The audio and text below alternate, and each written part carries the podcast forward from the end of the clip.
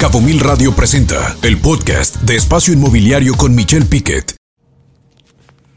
Pues para mí es un gusto y la verdad de manera muy especial y muy agradecido el poder platicar con la ingeniera y sobre todo secretaria federal de Semarnat, eh, la Secretaría de Medio Ambiente y Recursos Naturales, María Luisa Albores González.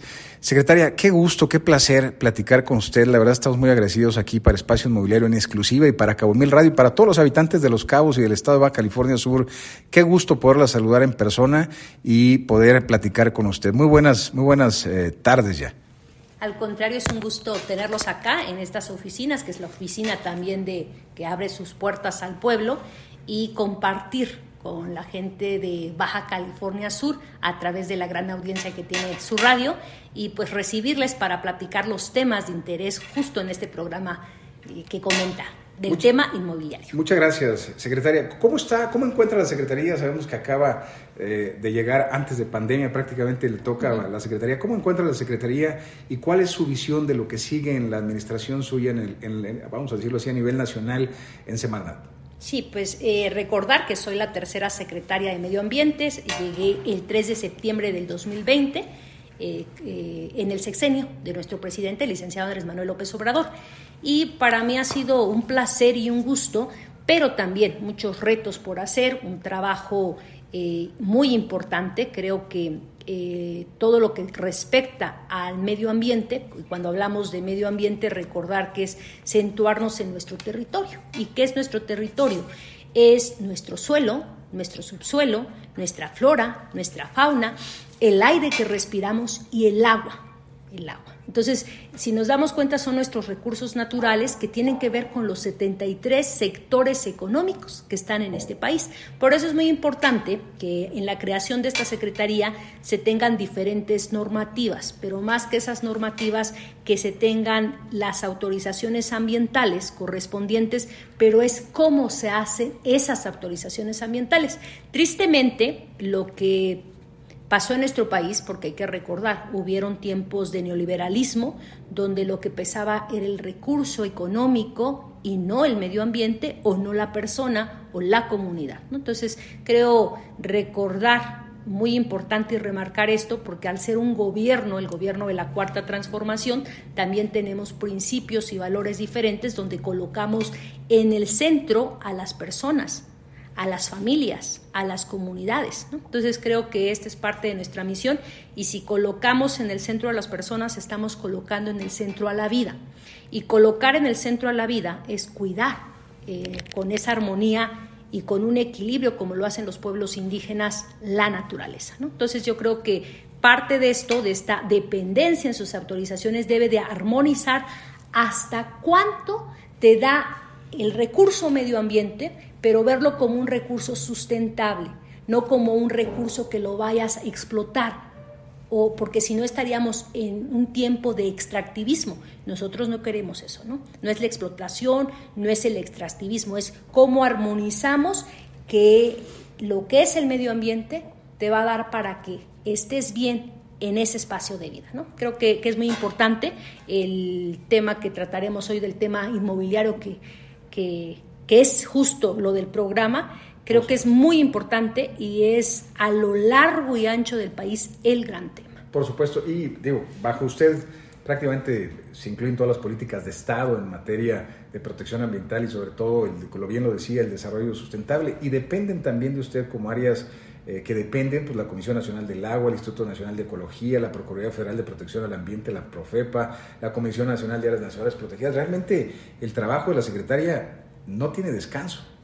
No es un sector ambiental eh, sectorizado a nivel de la Semarnat grande, tenemos dos subsecretarías, pero creo que a mí qué bueno que, comentas esto porque me da eh, el chance de platicarles que algo que estamos haciendo y no se hacía antes es que a nivel de cada entidad federativa de cada estado del país hay una representación de estas dependencias.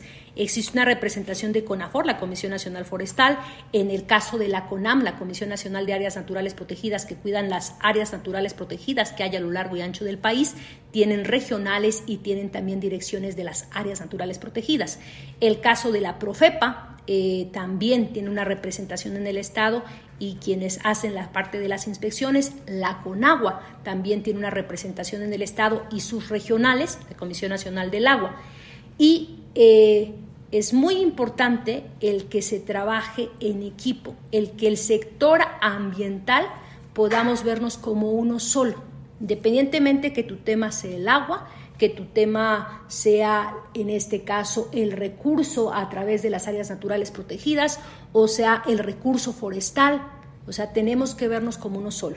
Compartir que cuando llegó una servidora empezamos a trabajar eh, hacer primero estas reuniones a nivel de todas las direcciones y comisiones, porque por ejemplo CONAM es comisionado, el que es el representante para ir trabajando, pero también se le pide las representaciones. Esto es diferente, y digo diferente porque en el pasado lo que hacían a veces ni se conocían o no nada más no se conocían, no se llevaban. Entonces, cuando hablamos ejemplo de un área natural protegida donde también puede entrar recursos de la Comisión Nacional Forestal, qué mejor que trabajemos en equipo. O un tema que tenemos a lo largo y ancho del país como la tala ilegal. O sea, la tala ilegal entra Profepa, pero si es un área natural protegida entra la CONAM, pero también si tenemos cuestiones forestales entra la CONAFOR y es el sector. Y afortunadamente logramos desde el año pasado que el tema de tala ilegal no solo quede en el sector ambiental, lo estamos trabajando desde la Secretaría de Seguridad, con CEMAR, con SEDENA, con la UIF, con Fiscalía, porque estamos hablando de un tema que se relegó por más de 40 años.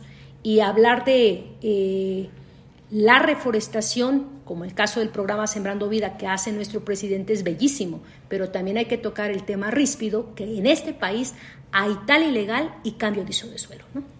Cuando hablamos de la, labor que se hace, inclusive usted lo decía muchas veces, el hecho de que existieran tantas eh, eh, cabezas, vamos a decirlo así, la intercomunicación entre esas cabezas era muy compleja y definitivamente no se avanzaba, estaba paralizado prácticamente. Y si en Los Cabos vemos, pues hay áreas naturales protegidas, hay el tema de pesca, el tema de CONAFOR, usted lo decía muy bien, pero realmente qué bueno que hay una coordinación. Ahora, este tema es inmobiliario, eh, secretaria, y yo quisiera enfocarme a los dos temas que al sector inmobiliario le atañen, si usted me lo permite, que son principalmente el tema eh, pues del estatus de Semarnap allá en Baja California Sur, sobre todo eh, sabemos que existe la representación a través del delegado en Baja California Sur de Semarnap, que es el señor Jesús Echeverría, y eh, sabemos también por información de los mismos personas que hacen del sector inmobiliario de la zona de su trabajo y su accionar diario, pues que hay una carga acumulada muy fuerte aparentemente de trabajo, donde pues el tema de la manifestación de impacto ambiental, la famosa MIA, pues se han tardado hasta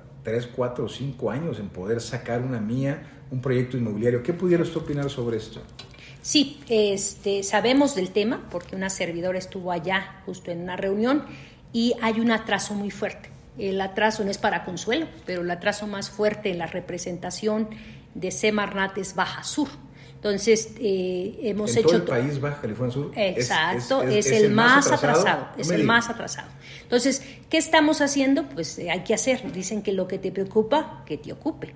Entonces, estamos trabajando desde áreas centrales para reforzar un equipo y estamos haciendo una planeación para poder desahogar en términos algunos eh, permisos que ya se traían desde hace mucho tiempo. ¿no? Entonces, eh, creo que es buena noticia para Baja Sur porque el planteamiento es que podamos tener un cronograma muy claro y eso yo creo que lo podemos dar a conocer. El planteamiento es que una servidora vuelva a, Baja Sur, plantee eso, estamos trabajando muy bien con el gobierno del Estado, con el maestro Castro y, este, y el planteamiento justo es eso, es eh, desde las mismas autorizaciones, ¿a quién le interesaría que podamos tener en tiempo y forma esas autorizaciones? Pues esa esta misma dependencia y esta misma secretaría.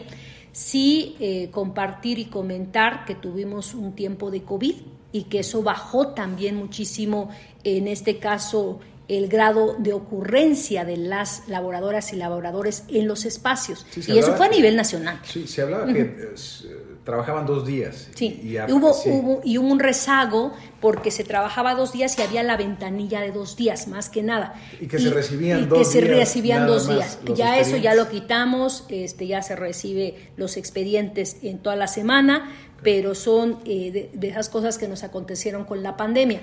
¿Qué pensamos hacer nosotros? Es un equipo desde del cual, el cual ya hizo dos eh, eh, lapsos de trabajo directamente en Baja Sur para poder avanzar y para enero nosotros poder hacer también otros cambios que ayuden a coordinar mucho el equipo de Baja Sur. Qué interesante. Ahora, se dice también que cuando eh, se metían los expedientes que tenían un plazo perentorio, pero cuando se iba a acabar ese plazo perentorio, te pedían una cosa muy básica para poder mandar otros seis meses o otro plazo adicional y esto hacía que los proyectos tuvieran eh, pues un desfase de varios años, no nada más de un año. Inclusive no se habla de unidades ni de decenas, sino se habla de centenas de expedientes parados por el tema de la manifestación de impacto ambiental. ¿Eso también, secretaria, se va a arreglar en Baja California Sur? Sí, justo el planteamiento es que podamos nosotros, eh, la parte de los tiempos, algo que hemos aprendido mucho del presidente licenciado Andrés Manuel López Obrador, dice que es eh, absurdo tanta burocracia en el sentido de los tiempos, porque a veces no se coordina con algunos tiempos que tienen que ver con las inversiones. ¿no? Entonces, en este planteamiento que, que vamos a hacer en Baja Sur, pues hacer un equipo que refuerce el que no podamos estar saliendo tan a destiempo en las autorizaciones y que también eh, es algo que de los cambios que queremos hacer antes de irnos, esta cuestión de esas entregas de manifiestos de impacto ambiental a nivel de ventanilla.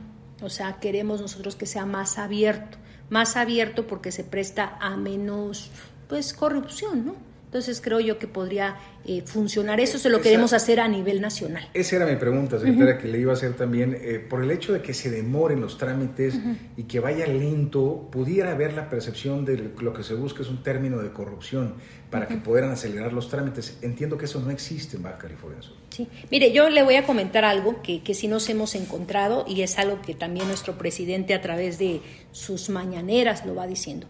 Tristemente, las instituciones traían una inercia de trabajo y tiene que ver mucho en una secretaría que se debe a muchas autorizaciones, se presta mucha corrupción.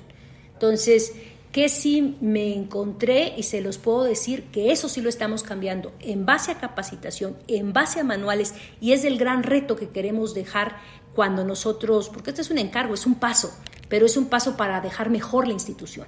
Es el asunto que a discrecionalidad hacían la calificativa de los manifiestos de impacto ambiental. Y voy a decir por qué.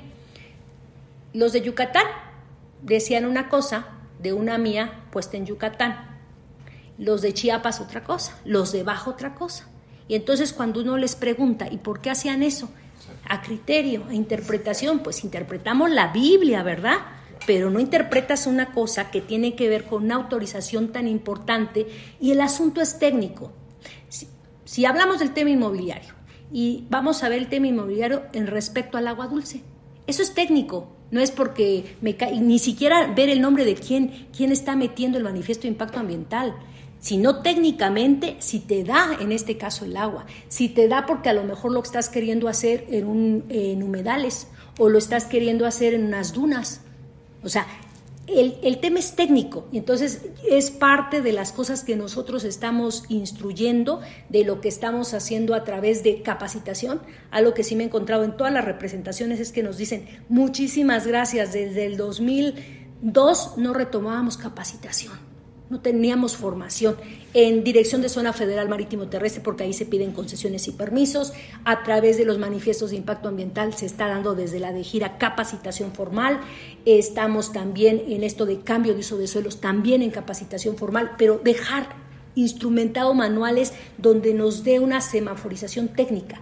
y que no sea discrecionalidad. que ese es un muy buen tema, el tema de cambio de uso de suelo, cuando se habla de cambiarlo de, de eh, forestal a urbano muchas veces los cambios de uso del suelo ya están impactadas las ciudades, inclusive sigue siendo, vamos a decirlo así, forestal, y el trámite para ya cambiarlo a uso urbano es igual de largo. También ahí, eh, secretaria, se va a eh, hacer un cambio en mejora de tiempos. Sí, el planteamiento es hacer un cambio en mejoras de tiempo que también eh, se revisen estos instrumentos que ya se tienen, estos documentos, que no nada más se queden desde la parte del escritorio. Algo que nos ayuda mucho es esta coordinación de equipo porque hay gente que ya está en territorio. Ejemplo, ¿quiénes son de los que más están en territorio?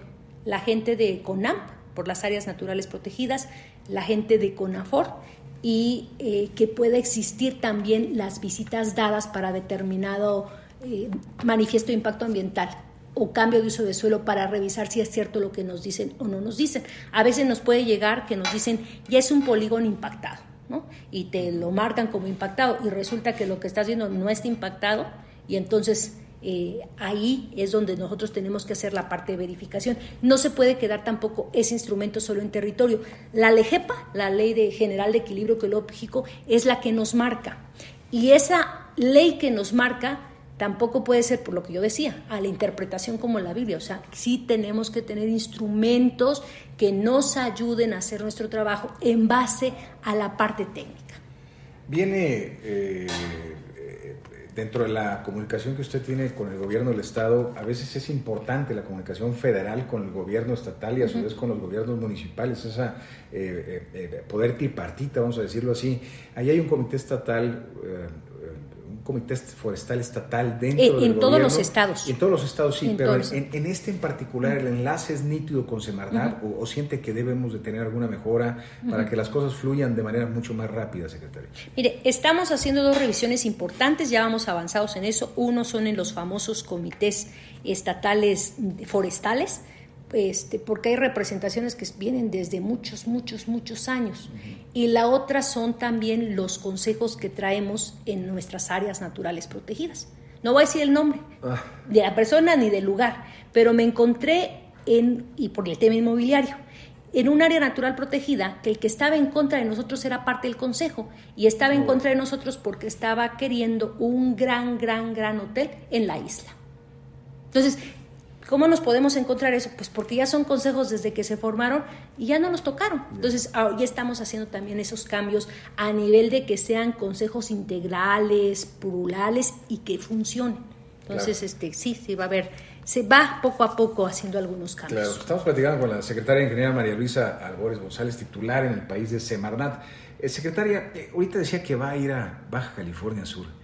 Con esta eh, plática que estamos teniendo y podemos decir que a principios de año se va a ver un cambio sistemático dentro de Semarnat, vamos a decirlo así, con el servicio al cliente, al ciudadano, eh, una mejora continua durante el 2023, por lo que usted nos está diciendo? Sí, ese sería nuestro planteamiento y también estar muy de cerca, en este caso, con la gente de Baja California, para que cualquier cosa que no vaya aconteciendo como nosotros lo estamos planteando y planeando, pues también las quejas sean las que nos lleguen, ¿no? Porque también esto hay que decirlo, a nivel de eh, una institución que estamos aquí en el, aquí en el centro del país, pero también eh, por mandato presidencial ya estamos en Mérida, ¿no? la parte de una subsecretaría, pues lejano, ¿no? porque somos un territorio muy largo, muy ancho, y a veces no nos llegaban lo que venía en cada entidad. ¿Qué es lo que yo creo que ha hecho nuestro presidente licenciado Andrés Manuel López Obrador, que a través de sus giras del viernes, del sábado, del domingo, él va a territorio.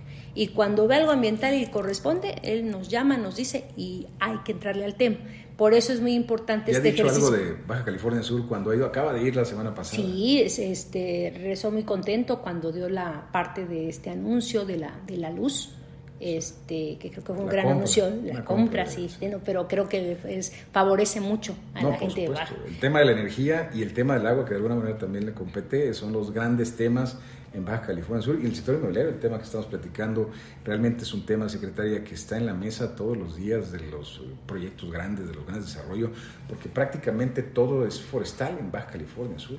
Sí, sí, sí. Entonces, eh, justo el, planteamiento que hace el presidente de ser un presidente territorial nos ayuda muchísimo a que no se centralicen las cosas, ¿no? Y que tengamos que estar en territorio. Y queriendo ayudar y queriendo ver que si está el problema, pues hay que ocuparnos. Y precisamente esta entrevista es precisamente eso, para que los ciudadanos se enteren de cómo y qué hace las secretarias del centro del país, que nos ven muchas veces o nos sentimos eh, muchas veces en Baja California Sur, secretaria, eh, nos sentimos como que somos el 0.8% de la población nacional y que representamos el 0.6% del PIB nacional y de repente decimos estamos allá en una isla, en Baja California Sur. Qué bueno que usted no nos ve como una isla.